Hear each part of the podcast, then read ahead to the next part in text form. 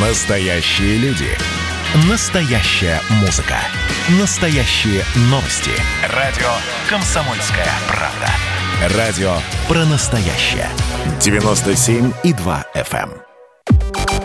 Взрослые люди. Взрослые люди.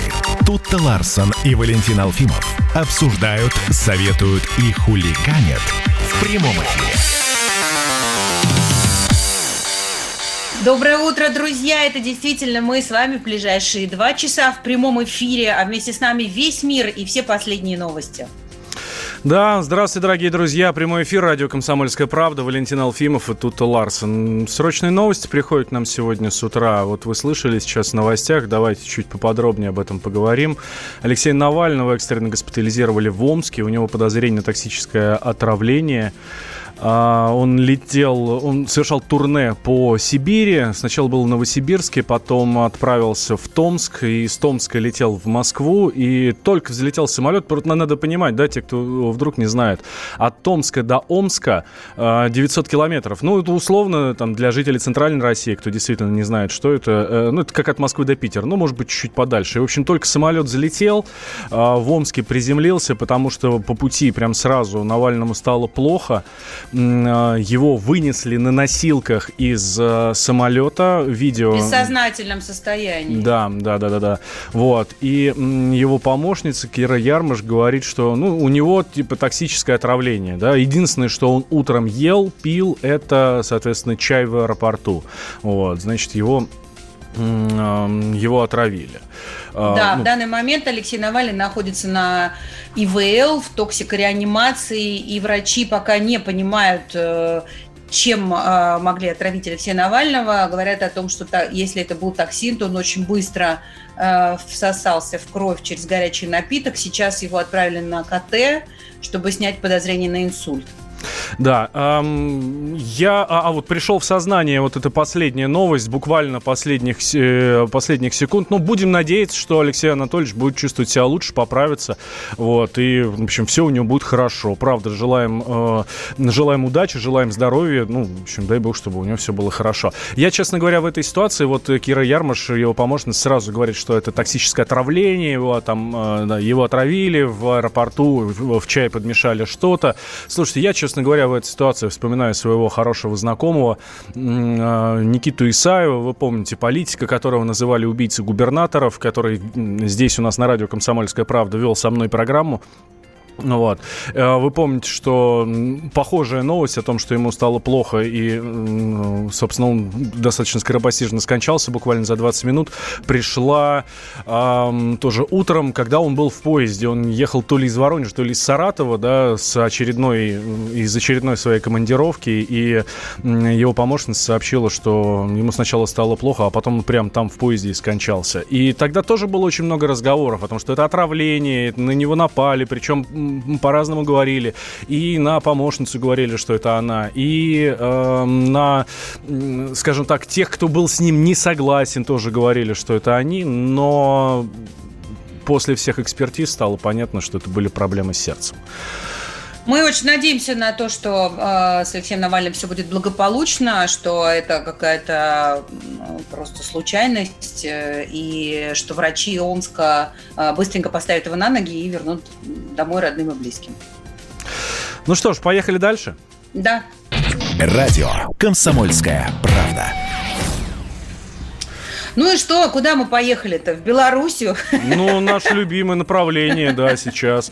То мы с тобой про Турцию, Турцию много говорили, да, а потом раз и на Беларусь переключились. Ну а что, граница-то Да. закрыта. Все эти дни мы говорили о том, что если, он, если Лукашенко победил на выборах, то где же его сторонники? Почему они не выходят вступиться за своего батьку? И вот, наконец-то, не прошло и 11 дней, как э, в городе Минске, и, э, я не знаю, в других городах тоже, возможно, или нет, ты мне расскажи подробности. Начались митинги за Лукашенко. Не только в Минске, нет, Не нет. только в во, Минске, во ага. многих городах начались митинги за Лукашенко, э, за действующую власть. Как нам Александр Коц накануне рассказывал, машины, э, на некоторых машинах появились белорусские флаги. Вот именно не бело-красно-белые, да, а бело-красно-зеленые, вот эти вот красивые с узором. Очень мне нравится, честно говоря, этот флаг. Вот. эм, Но э, да, многие смеются, потому что ну, там проезжает кортеж какой-нибудь. Да, прям в прямом смысле слова кортеж. И на очень дорогих машинах. И вы, значит, у них у всех... И на них там, эти там, э, белорусские родные белорусские флаги. Да, ага. да, да, да. Ну, в общем, многие, высказ... многие высказывались, многие выходили на улицу как раз за Лукашенко. Понятно, что это не, двух... не 200-тысячные митинги, как, а, как вот был митинг на Стелле, митинг за оппозицию, но все-таки тоже люди выходят. А, наш спецкор Александр Коц, он пообщался с некоторыми участниками а, митинга. Ну, давайте услышим, что они говорят вообще, о чем речь там идет. Мы собрались для того, чтобы здесь, э, в Беларуси, э, не управлял посол, даже не американский, а польский посол. Тихановская прямо сказала, что она не будет управлять Беларусью. Это одно это... мнение. Это, это, это, я так поняла, митинг не за Лукашенко, а против Тихановской. Вот, ну, слушай, а чем они отличаются? Ну, серьезно. Ну, ну, не, ну, может быть, а, помимо Тихановской, может быть, есть еще какие-то варианты. Вот. Хотя, хотя нет. Хорошо, хорошо, за Лукашенко. За Лукашенко в митинг. Вот, собственно, что там говорят участницы этого самого митинга. Сами пришли. Сами пришли. Поддерживаем политику Лукашенко за независимую Беларусь, за мирную Беларусь. Ну, все голосовали за президента, да? да? Просто говорят, что таких, так, таких, таких людей нет. Нет, что... нет такие. Вот, ну, в общем, вы сами все слышали. Да, а, между тем, а, в течение двух месяцев должна состояться инаугурация Александра Григорьевича Лукашенко. Точной даты пока нет, но он уже начал а, собирать и назначать правительство в своем кабинете. Назначил премьер-министром Романа Головченко с последующим согласованием его назначения с палатой представителей Национального собрания – а, а оппозиция, конечно, призывает власти страны немедленно начать переговоры. А, заработал вчера координационный совет, и эм, а, они, в общем, говорят, что своей целью ставят не изменение конституционного и внешнеполитического курса, а, ну, я так понимаю, перевыбор, да? Да. Честные а, перевыборы. Вот. А тем временем ЦИК заявил, что инаугурация президента Беларуси Александра Лукашенко состоится. Когда, пока непонятно, ну, то есть точной даты нет, но в течение двух месяцев все будет. Ну, это по Конституции, да, такая история. Угу. И, и еще один момент. Э, все начали, когда правительство подало в отставку в полном составе, ну, все начали говорить, вот, это победа оппозиции, там, и все такое. Нет, ребят, слушайте, везде, всегда по Конституции, как только э, появляется новый президент, президент, как только выбирают нового президента, правительство в полном составе подает в отставку. Просто, ну, это факт. Это, ну, это конституционная совершенно история. Это такой протокол, да? Да, такой? да, да, да. А эти люди потом могут все вернуться на свои места, а могут не вернуться, да. Здесь уже, соответственно, зависит от того, кто формирует это самое правительство. С нами на связи эм, наш главный человек в Минске Андрей Левковский. Андрей, здравствуй. Доброе утро, Андрей. Доброе. Как, прош... как прошел вчерашний день? Вот я смотрю митинги по всей стране за Лукашенко, за власть за действующую, да? Да, вчерашний день прошел довольно спокойно, потому что, ну, протесты как-то совсем притихли, потому что, э, во-первых, власть э, ограничила доступ, скажем так, сочувствующих к забастовщикам, к проходным, чтобы меньше могли поддерживать. Появился ОМОН, появились заграждения, которые просто стесняли людей. Вот. Э, э, в то же время рабочих на самих предприятиях очень сильно э, и убедительно, наверное, уговаривают прекратить забастовки, прекратить протесты. Ну, поэтому было вполне спокойно. Было там, по-моему, одно задержание какое-то, ну, такое совсем, вот, без, без жесткости. Что дальше? Да, митинги, митинги по всей стране. Э, за Лукашенко проходят, э, люди выходят. Андрей, на... Андрей, смотри, да, ну да, когда да. проходят провластные митинги и, да. в, и в Минске, когда был этот митинг, вот тут недавно, да, 65 тысяч человек на него приехали, да, вот говорят, что значит угу. автобусами свозят, заставляют и э, вообще. Ну что это все ангажировано, да. да, властью, что это не сами люди выходят. Ну, то, что автобусами привозят, это да. Но это, в принципе, нормальная практика. Да, когда подвозят на митинги, ну, провластные, во всяком случае, подвозят людей из регионов. И просто э, там, зовут приходите, да, подвозят. По поводу заставляют, ну, можно разное говорить, но людей как минимум просят на эти митинги сходить на предприятиях. Ну и, в принципе, это нормально. Да? Если это госпредприятие и это провластный государственный митинг, то, наверное, логика в этом тоже есть. Насчет заставляют, там угрожают увольнением или просят чем-то еще, ну это, что, знаете, такие слова тоже, не знаю, доказательств угу. я не видел лично. Андрей, как то решил, решился вопрос с печатью белорусской комсомолки? А, нет, к сожалению, у нас опять не вышел сегодня номер, второй уже на этой неделе, опять сломалась типография. Э, в типографии, в смысле, сломались печатные станки, которые очень долго чинили, и э, газета опять не отпечатана. А, я знаю, что да. я знаю, что вы ищете другие типографии, которые пытаются, э, ну, чтобы как минимум выполнить обязательства, да, перед подписчиками. Получается да. что-то? Ну, пока не очень получается, потому что на самом деле там есть нюанс. Это не, не может быть любая типография, да. Угу. Там нужна, должна быть у нее лицензия на печать э, газет, то есть э, средств массовой информации, mm-hmm. должны быть соответствующие мощности, чтобы отпечатать там газету, поэтому ну, сложновато, пока честно вам скажу. Да, Андрей, спасибо большое. А, у, у тебя еще был вопрос тут? Ну, уже не успеем, 30 секунд осталось. Э, Андрей Левковский, редактор э, «Комсомольской правды» Минск, был э, у нас на связи. «Комсомольская правда» по-прежнему саботируется в Беларуси. Типография бастует против правды, к сожалению. Но мы напоминаем, дорогие друзья, что, все, что и номер свежий, и все новости вы можете найти на сайте kp.ru, а в данной ситуации на kp.by. А мы продолжим буквально через пару минут, не переключайтесь никуда. Но вы же взрослые люди. Присоединяйтесь к нам в социальных сетях. Подпишитесь на наш канал на YouTube. Добавляйтесь в друзья ВКонтакте. Найдите нас в Инстаграм. Подписывайтесь, смотрите и слушайте. Радио «Комсомольская правда». Радио про настоящее. Взрослые люди. Тут-то Ларсон и Валентин Алфимов обсуждают, советуют и хулиганят в прямом эфире.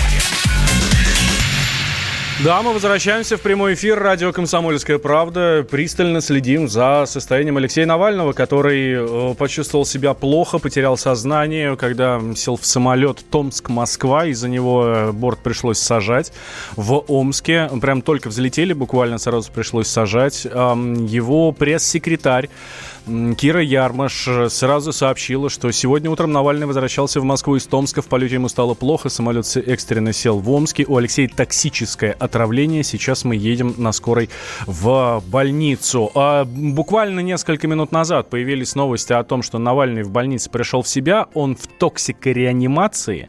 Вот. А, что якобы он пришел в себя. Вот. А, плохо говорит, плохо двигается, ну, как бы уже в сознании. Но та же Кира Ярмаш вот буквально 9 минут назад у себя в Твиттере эти сообщения опровергла. Говорит, Алексей по-прежнему без сознания, его подключили к аппарату искусственной вентиляции легких, в больницу по нашему требованию вызвали полицию. Вот это из последних новостей. Ну, следим, смотрим. Да, следим, держим вас в курсе и продолжаем а, рассказывать о том, что происходит вокруг Беларуси.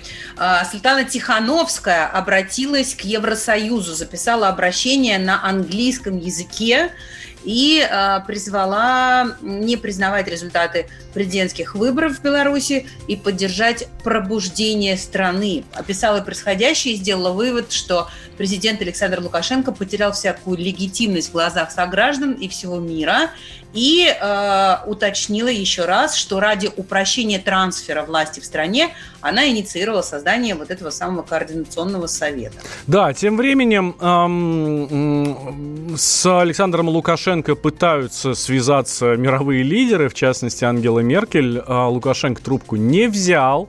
Вот. А, Да, поэтому она позвонила Путину и сказала, Владимир Владимирович, ну, слушайте, ну, скажите ему, что, ну, как бы так не надо, да?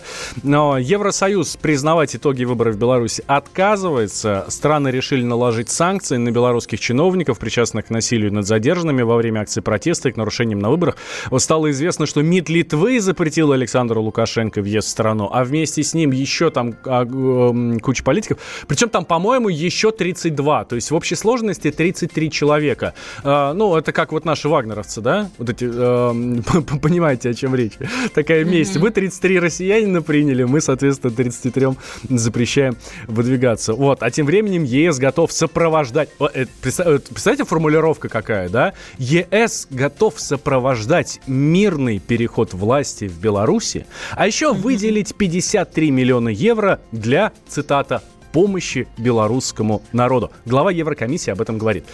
И, видали, видали мы такие сопровождения. Да, да, да, да, да. После да. которых некоторые страны прекращали свое существование. Ну, можно и так сказать, да, ты абсолютно права. А, Дмитрий Песков, пресс-секретарь президента, объяснил, а, почему в России такая пристальная, такое пристальное внимание к Беларуси. Белоруссия – это наше союзное государство и братская нам страна. И белорусский народ – братский нам народ. Мы относимся ко всему, что происходит в Беларуси, как к внутреннему делу этой страны.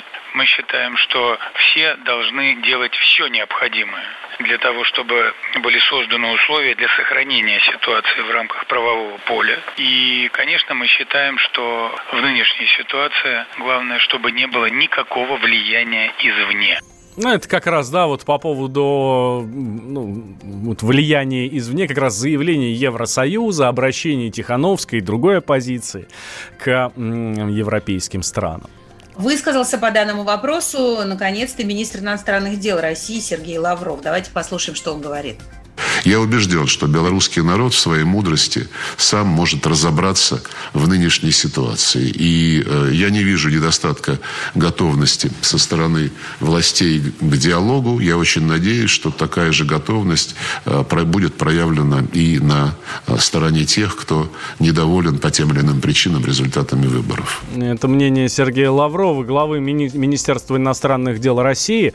Вот. А сам Александр Лукашенко тоже э, высказался про Европу и говорит, что там, ну, в общем, даже, усиля... Э, даже вводят усиление на границах.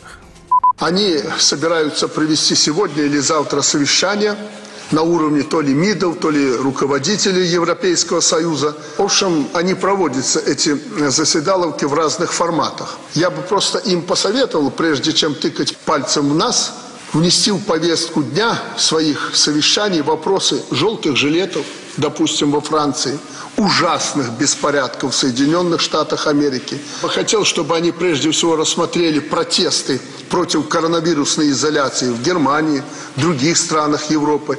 Я намекаю на то, что очень много проблем у них.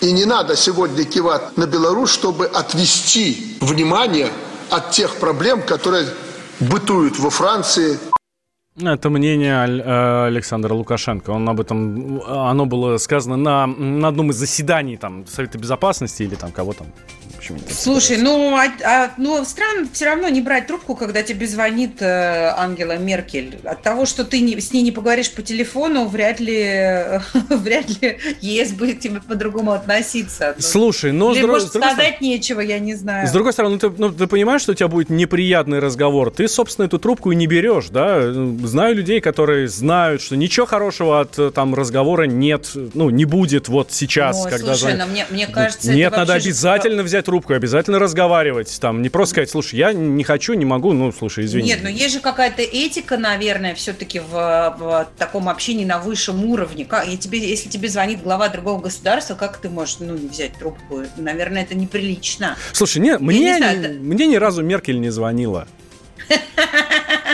И слава богу, Валя. Вот.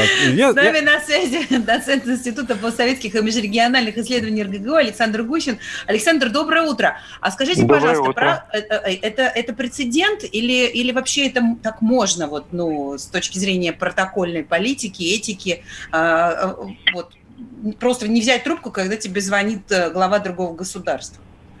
Ну, вы знаете, конечно, этот случай, в общем-то, э, наверное, необычный, но я думаю, что это свидетельство того, в каком положении политическом находится сейчас белорусская власть, потому что совершенно понятно, что и с точки зрения давления Запада, хотя оно, надо сказать, пока довольно умеренное, и вот последнее заявление ЕС, оно было такое довольно умеренное, могло бы быть все довольно, э, гораздо более радикальнее по отношению к Лукашенко.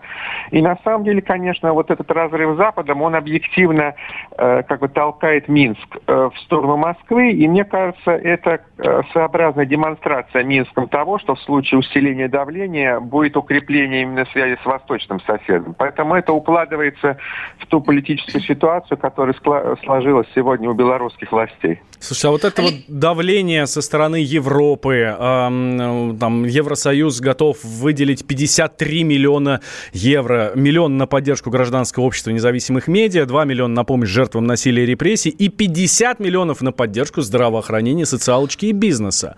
Да, а как это вообще работает? Как, как это даже юридически работает? Как ЕС может вообще что-либо выделять а, суверенному государству? Свои деньги как-то туда ну, внедрять? Мы знаем, что в рамках ЕС работает целый ряд информационных структур. Э, в Беларуси работают довольно большое число структур так называемого гражданского общества, да, которые напрямую, например, связаны с Польшей, с Литвой, с рядом других стран, с рядом гуманитарных организаций. Потом э, Беларусь вообще-то является членом Восточного партнерства – Э, вот, хотя политически, да, вроде она несколько иной курс осуществляла, чем многие другие страны, но она является членом этой организации. Поэтому э, возможностей э, достаточно много, и надо сказать, что эти структуры, они зачастую пользовались гораздо более таким лояльным положением со стороны властей, чем, например, структуры российского гражданского общества и нашей мягкой силы. Что во многом, кстати, в какой-то степени и привело к тем событиям, которые мы сегодня видим там. А мы, мы, в смысле, как Россия, никому никогда ничего там, никаких денег не даем. Ну, то есть вот так вот не заявляем, что мы дадим 50 миллионов евро на то, там, на поддержку протестующих, еще что-то. Но нас постоянно обвиняют в вмешательстве в выборы. В вмешательстве в американские выборы, в Брексите, я не знаю, в том, что э, в коронавирусе нас, мне кажется, только не обвиняют. Хотя да, а потом, а, а потом нас же просят, значит, быть э, э, сопровождающими там всяких мирных процессов и переговоров.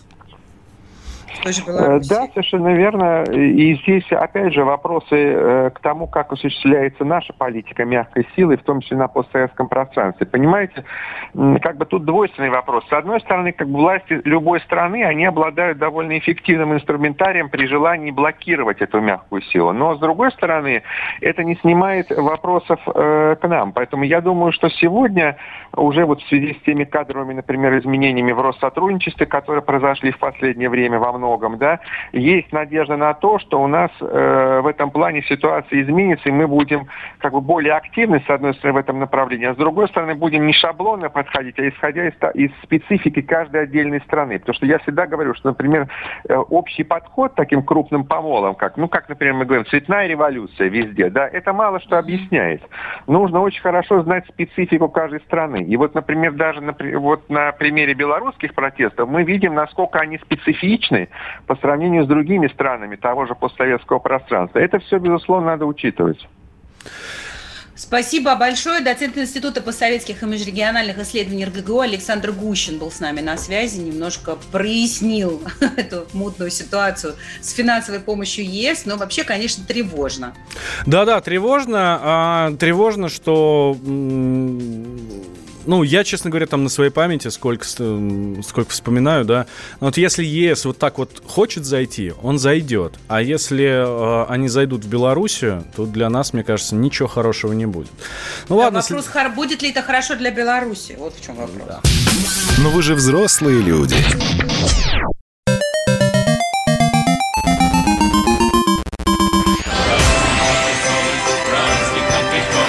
Видишь суслика? Нет. И я не вижу. А он есть. Нам есть что вспомнить. Рассказываем свои истории в программе «Дежавю». Я, Михаил Антонов, жду вас каждые выходные в 11 часов вечера по Москве. I'll be back. Взрослые люди. Взрослые люди. Тут-то Ларсон и Валентин Алфимов Обсуждают, советуют и хулиганят в прямом эфире. Да, друзья, и мы с вами сегодня обсуждаем все самые прекрасные, самые интересные, самые серьезные новости, и привлекаем, привлекаем к этому экспертов и, конечно же, вас. И это прекрасное утро мы начинаем в компании группы Черкизова. Черкизова – это один из ведущих брендов мясной продукции в стране. Компания заботится о качестве продуктов, собственная кормовая база, свои фермы, современное производство, доставка готовой продукции в торговые точки. Контроль на каждом этапе производства гарантирует качество продукта. И ежегодно продукция Черкизова становится лауреатом престижных премий за высокое качество. Радио «Комсомольская правда». И еще одна тема, которую, эм, которую мы очень любим очень любим, про которого сегодня говорил. Да. По неволе, потому что никуда от нее не деться. Ковид. Ковид наш любимый, классный, слушай. Но на самом деле все уже намного-намного лучше, чем, я не знаю, даже месяц назад. Тут, уч... Э, во-первых, наши же ученые зарегистрировали вакцину. Спутник Ви, вот это вот, да? Да-да-да. Вот. К ней, конечно, И есть на вопросы. подходе еще одна, да? На подходе еще одна. Вот. Так ученые, а, другие уже ученые, нашли самое главное уязвимое место коронавируса. Знаете, как на, на лобовом стекле в машине есть такая точка, она размером с иголку, да? Вот, и, вот ты на нее нажимаешь, прям слегка, прям маленечко, слегонцок, э, чик, и все, и стекло рассыпается. Просто, ну, в этот самый, а, в паутину сразу. Так вот, здесь с короной ровно то же самое. Нашли вот эту самую точку, теперь самое главное придумать, как по ней долбануть. Угу. А, причем, это, это ученые из Чикаги. Из Чикаги. Да, а, а, они а, решили использовать для э, борьбы с коронавирусом, вот для того, чтобы атаковать вот этот участок э, уязвимой молекулы коронавируса, э, и лекарственную молекулу, которую используют сегодня в качестве средства для лечения потери слуха, шума в ушах и биполярного расстройства. О, это все Может мое, ли... все мое, прям слушаю. Может ли это быть эм, путем к появлению а? спасительного лекарства Что? от коронавируса? Что? Ты о чем? Ася, где финики? так вот, может ли это быть э, э, началом э, действительно эффективного лекарства от коронавируса? Обсудим с нашим экспертом по международному здравоохранению, по лекарственным препаратам и их лицензированию Николаем Крючковым. Николай Александрович, здрасте. Здравствуйте, Николай Александрович. Доброе утро. Доброе утро. Э, слушайте, а, то есть правда, получается, сейчас, раз ученые нашли вот эту самую точку, куда можно бить корону, то вот уже совсем скоро, ну, если, если понятно, куда бить, значит, легко разработать уже как бить. Или все это не так просто? Не завтра вот эта вот супер-супер-пупер вакцина появится? Лекарство, ну, надо даже, сказать... вакцина. Да-да, ну надо сказать, что точки, по которым бить, собственно, уже были найдены, и не одна, и не две, и, соответственно, и препараты, а, соответственно, пытались разработать, которые бы воздействовали на нужные, так сказать, слабые звенья. Вот. Но не все из них, надо сказать, сработали в итоге, но это нормальная абсолютно ситуация, поскольку, а, собственно, наши соображения о том, что должно работать, это не то же самое, что, собственно, работающая какая-то технология, да? Угу. То есть это не одно и то же. Мы можем предполагать, ученые предполагают, что это должно сработать, но есть очень много обстоятельств, которые могут этому помешать. Могут, собственно, и не помешать. Но а, окончательно мы убедимся в этом только когда а, проведем а, полноценные доклинические клинические исследования и подтвердим либо не подтвердим, а, собственно, эффективность. А вот я слышала, что, ну, есть еще такое мнение, что там, ну, я плохо разбираюсь в этих во всех нюансах, там молекулы, белки, э, РНК и прочие дела, но что э, в случае, если мы начнем там сейчас как-то активно атаковать вирус, э, с одной стороны, он может либо мутировать, либо может еще какой-нибудь новый вирус на его место прийти, который мы еще не атаковали. Это просто страшилки? Или, или, ну, или, так, или есть такая возможность, что свято место пусто не бывает? Ну, всегда так э, происходит, собственно, да, то есть экологическая ниша, когда она освобождается, она чем-то обязательно занимается. Но я бы сейчас э, все-таки считал преждевременными разговоры о каком-то следующем страшном вирусе. Понятное дело, что коронавирус это не последний вирус пандемический, которые будут угрожать человечеству, это понятно. И я думаю, что в ближайшие там 10 лет нам грозит и вирус гриппа, э, довольно тяжелый, ну и, собственно, и другие есть патогены, которые могут тоже эпидемические, ну, собственно, эпидемию вызвать. Но пока об этом говорить рано. Мы должны справиться с этим врагом, который сейчас активно нас атакуют, а дальше уже думать, э, так сказать, о следующих да, врагах. Слушайте, вот. подождите, касается... а, как это, а, а как это работает? Вот э, мы, мы побеждаем один вирус, а на его место все равно приходит другой. Может быть, мы как-то его неправильно побеждаем? Может быть, э, ну, может, нам не надо его так атаковать? Может быть, нам как-то надо по-другому с ним взаимодействовать, чтобы на его место не пришел кто-то еще? Или это невозможно? Ну, на его... Да, на его место это очень условная история, потому что на самом деле вирус вирус-то ведь никуда не исчезнет. Он неким образом трансформируется и превратится в малоопасный. И, соответственно, mm-hmm. человечество будет жить с ним, как и с другими ОРВИ-вирусами, скорее всего. А, вот. Ну, так происходит и с другими вирусами, собственно, и это далеко не первый и не последний. Вот. А почему так происходит? Ну, во-первых, а, что нужно вирусу? Да? Вирусу нужно как можно большее количество, то есть большее количество копий себя сделать, соответственно, более широко распространиться, да, соответственно, вирус без человека, без хозяина, ну или животных, да, он не может выживать, поскольку он, собственно, только живет внутри клеток а, а, организмов, да, многоклеточных, соответственно, он должен как можно больше распространиться, больше сделать копий, а для что ему для этого нужно, да, для того, чтобы, в общем, смертность была, летальность не очень высокая, потому что если летальность будет очень высокая, то распространиться не, не очень получится. С другой стороны, он должен все-таки эффективно размножаться, реплицироваться, инфицироваться. А, вот. А для этого, соответственно, нужно, чтобы все-таки он был патогенен, да, чтобы он ну, активно а, размножался в клетках. Поэтому, соответственно, будет достигнут некий такой баланс естественным путем. Путем изменения, в первую очередь, генетической структуры вируса.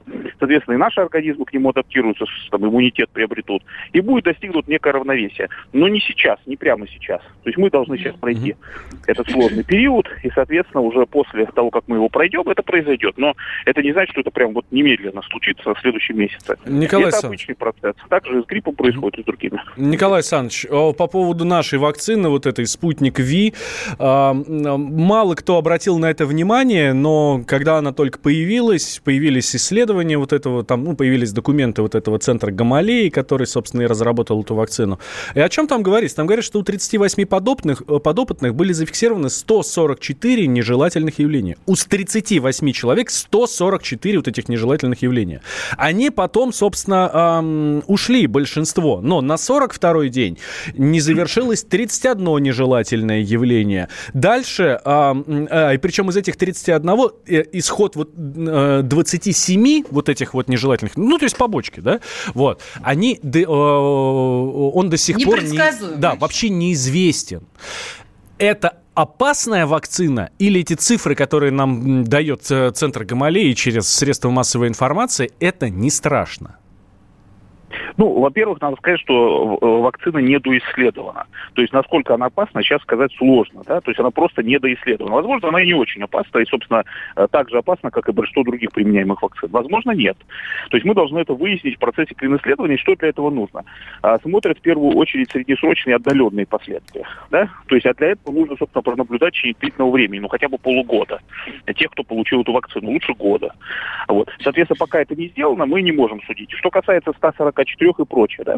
Я бы не а, подходил чисто с арифметической точки зрения, потому что на самом деле нежелательное явление нежелательному явлению рознь. Да? То есть есть нежелательные явления серьезные, есть несерьезные, есть стойкие, есть быстро проходящие. То есть смотрите, ну, допустим, в эти 144 там можно включать слабость, там, общее недомогание и прочее, прочее, прочее, да, и будет в целом там 100, больше 100. Вот. Можно при этом иметь всего 5 побочных эффектов, но там несколько из них смертельных, да. То есть это, ну, нельзя здесь заниматься просто арифметикой. Другое дело, что действительно есть серьезные нежелательные явления, на них бы обратил внимание среди них, и есть явления устойчивые, по крайней мере, в течение того периода наблюдений, которые были. Действительно, пока... Спасибо огромное. Да. Спасибо. Николай Крючков, эксперт по международному здравоохранению, лекарственным препаратам и лицензированию о ковиде и вакцине. Но вы же взрослые люди, а Spotify от Wi-Fi отличить не можете. Эдвард, здрасте, меня слышно? Да, Олег Владимирович, вас отлично слышно. Я тот человек, который в течение ближайшего часа верноподданнически будет поддакивать вашим монологам. Главное в таких случаях не спрашивать, а что произошло с предыдущими соведущими. Ой, слушайте, не дай бог поддакивать, потому что в споре, иногда даже в таком эмоциональном споре, и есть главный секрет успеха нашей программы. А так получается, что мы просто жертвуем от щедрот наших. а в ответ получаем пощечины и плевки. Надо ли это нам? Слушайте, вы обещали поддакивать, в итоге я поддакиваю, потому что я совершенно с вами согласен. Отдельная тема с Олегом Кашиным и Эдвардом Чесноковым. На радио «Комсомольская правда». По будням в 9 вечера по Москве. Взрослые люди. Взрослые люди. Тут-то Ларсон и Валентин Алфимов обсуждают, советуют и хулиганят в прямом эфире. Да, все так и есть. Возвращаемся прямой эфир радио «Комсомольская правда». Следим за состоянием Алексея Навального. Сегодня э, рано-рано утром стало известно, что он летел из Томска в Москву. Стало ему плохо прямо на борту самолета. Вот как пишут, э, как пишут в социальных сетях очевидец того, что произошло. Он в самолете пошел в туалет практически в самом начале полета. Вот, и оттуда уже раздался крик о помощи. Самолет пришлось экстренно сажать в Омске. Это совсем недалеко от Омска. То есть вы понимаете, да, он только взлетел, соответственно, и, э, и сразу ему пришлось приземляться. И пресс-секретарь Навального Кира Ярмаш говорит, что он э, без сознания сейчас в токсикореанимации. Говорит, у него токсическое отравление. Никаких вариантов других нет. Пил он только чай в аэропорту. Соответственно, в этом, э, вот этим, значит, чаем его и его отравили. Была информация, что пришел он в себя в реанимации, но та же Кира Ярмаш говорит, что Алексей по-прежнему без сознания, его подключили к аппарату искусственной вентиляции легких.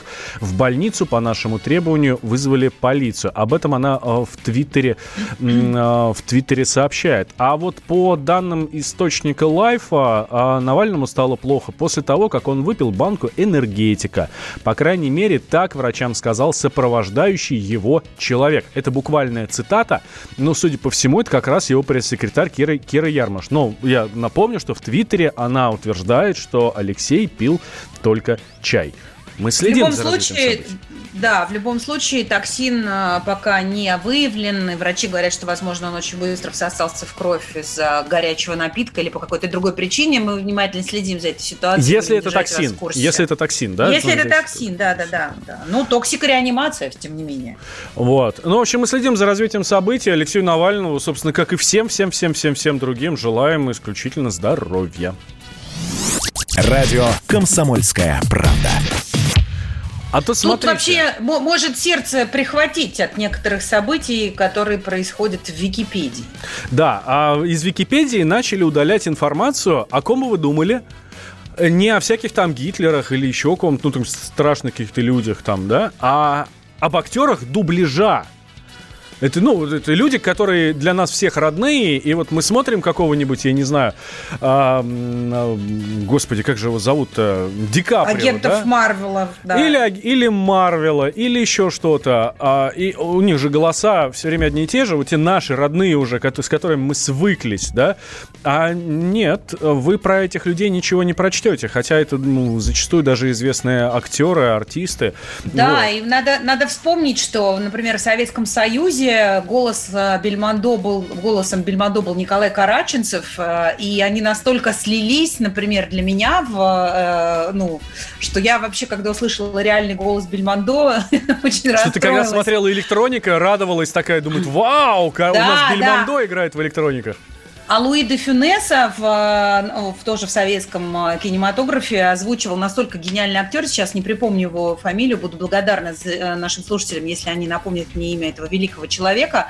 И он реально сделал этот фильм, потому что де Фюнес в жизни разговаривал совершенно другим песклявым, гораздо менее харизматичным и забавным голосом, и в советском переводе это, это звучало просто, ну, в разы круче, чем в оригинале.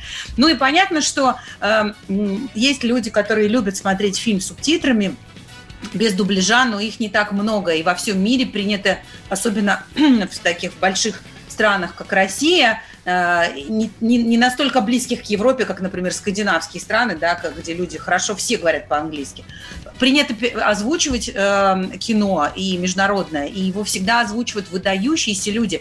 Я вам честно скажу, я несколько раз в жизни имела счастье озвучивать мультфильмы, документальные там фильмы и сериалы. Это, это невероятный труд, и это просто фантастическое мастерство, то, как они это делают, чтобы не выбиться из а, интонации, чтобы попасть в артикуляцию, чтобы не а, поменять настроение фильма, чтобы поймать характер героя только голосом. Это фантастика. И вот э, Иван Жарков, озвучивавший в российском прокате Криса Хемсворда, Криса Пайна и многих других, говорит о том, что 62 статьи об актерах дубляжа удаляют и по, из Твиттера э, из-за пользователя Твиттера под ником Си, э, буду. ПТУ. Зря мы это вообще прочли с тобой, Валя. Ху.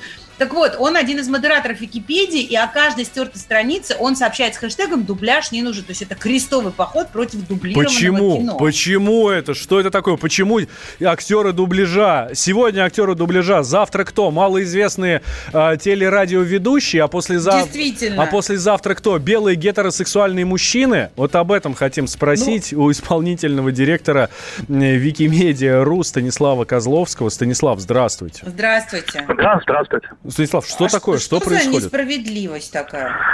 А, ну, во-первых, собственно, в Википедии сейчас около 500 статей об актерах озвучания. То есть это огромное количество статей, они все есть, их никто не удалял. Да, есть какие-то ну, так статьи, это пока... которые удалили, но суть в чем, что как устроена Википедия, что э, не на любую тему, не про любого человека может быть статья. А, есть некоторые критерии, которые, собственно, статья должна соответствовать. Вот, то есть если это актер уже известный, а известность там доказывается то есть если про него там, много публикаций вне Википедии, там у него постоянно берут интервью, не блогера, а, например, СМИ, там про него пишет профессиональная пресса и так далее. Тогда это является доказательством его известности, о нем пишут статьи. Касательно Ивана Жаркова, к сожалению, он давал интервью в основном блогерам, а, и а, я посмотрел этот ролик, ну, довольно чудовищно, он сравнивает участников Википедии с нацистами. Ну, то есть тоже палку перегнул, да? да? Ну, смотрите, но ведь э, человек, который удаляет эти статьи, э, если он ставит хэштег «дубляж не нужен», то он принципиально делает это именно, ну, вот, против, э, а, в принципе, такого явления, как да, дубляж я, кино, нет? Давайте я объясню. Смотрите, а Википедия то, что вы говорите, модератор. Модераторы, все участники Википедии на русском языке, это более двух с половиной миллионов человек. Mm-hmm. Любой человек, э, который читает статью Википедии и считает, что она не соответствует тем или иным правилам Википедии, может предложить статью удалить. После этого идет обсуждение – стоит ее удалять, не стоит, соответствует она правилам, не соответствует. Потом подводится итог, где очень четко всегда аргументируется, почему она была удалена или почему она была оставлена. А, любой человек может предложить, и в данном случае вот этот участник, которого вы назвали, ну, он предложил там несколько статей удалить. Но, опять же, не он это удалял. А, все это было обсуждение по каждой статье, достаточно подробное. Все лежит в интернете. Любой человек может прочитать и убедиться. Слушайте, но ну, с удалением... А, передергивание а, фактов и тому подобное.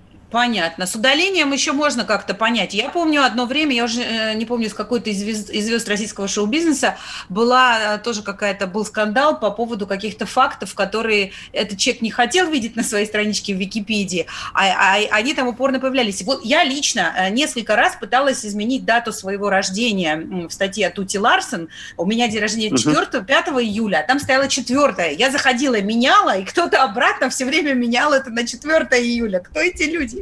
непонятно. Но... А, э, ну, смотрите, пока, э, э, собственно, все факты, они должны сопровождаться ссылкой на источник. Так как неизвестно, кто редактирует Википедию, 2,5 миллионов человек, ее редактирует, кто и непонятно.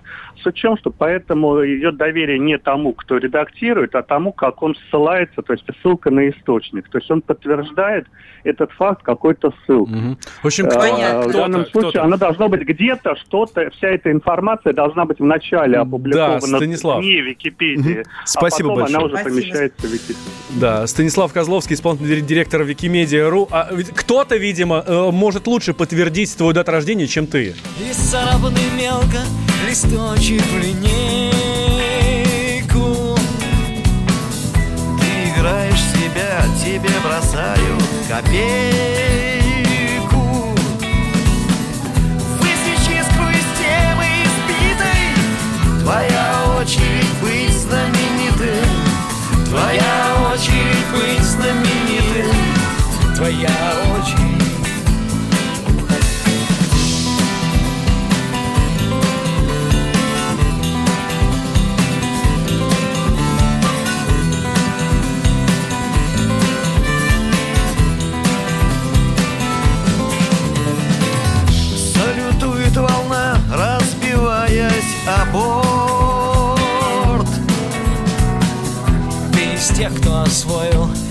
твердый окон.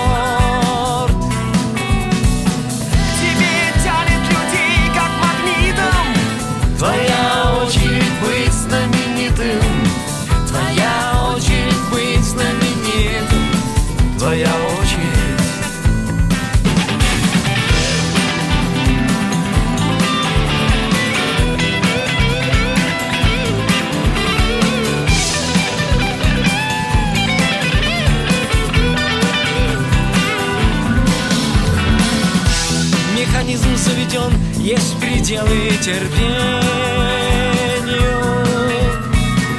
Вызывай восхищение светом и тенью.